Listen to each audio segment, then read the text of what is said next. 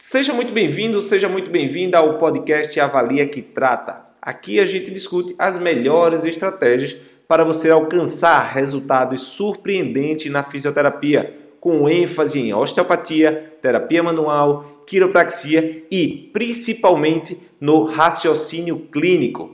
Eu sou Randy Marcos, fisioterapeuta, coordenador da Escola de Osteopatia de Madrid e diretor da Associação dos Fisioterapeutas do Brasil.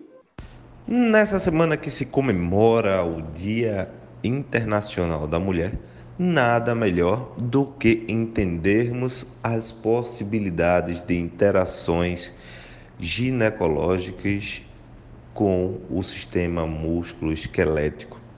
Nós temos algumas estruturas claras de conexões e é isso que eu vou falar no episódio de hoje.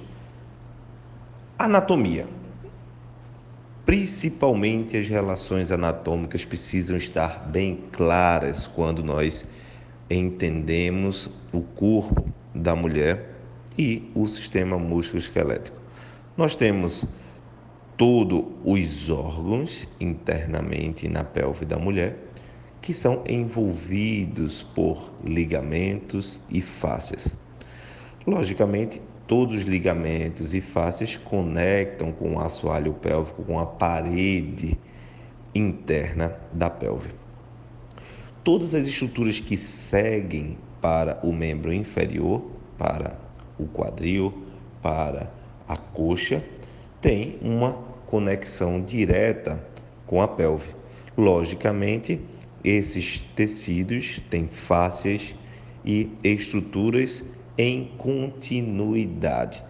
Uma vez tendo tensões associadas por cólicas, tensões associadas com retrações cicatriciais cirúrgicas, seja por cesariana, seja por cirurgias plásticas, seja por qualquer tipo de acometimento, vai logicamente tensionar também os tecidos que seguem para o membro inferior.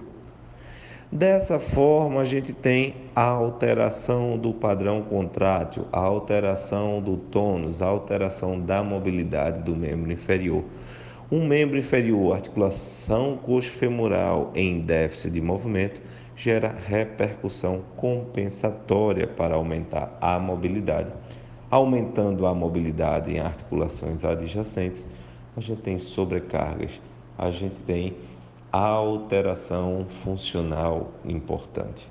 E essas alterações funcionais seguem com posteriores processos inflamatórios tão comuns na mulher. E dentro dessas estruturas nós temos a dor fêmoro-patelar, a lombalgia, a sacroileite.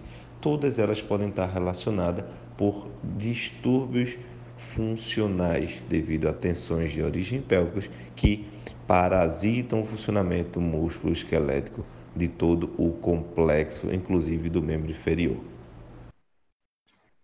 Eu sou o Randy Marcos e esse foi o podcast Avalia que trata. Cadastre gratuitamente nas minhas aulas da mentoria online e siga o meu perfil nas redes sociais, dr.randymarcos.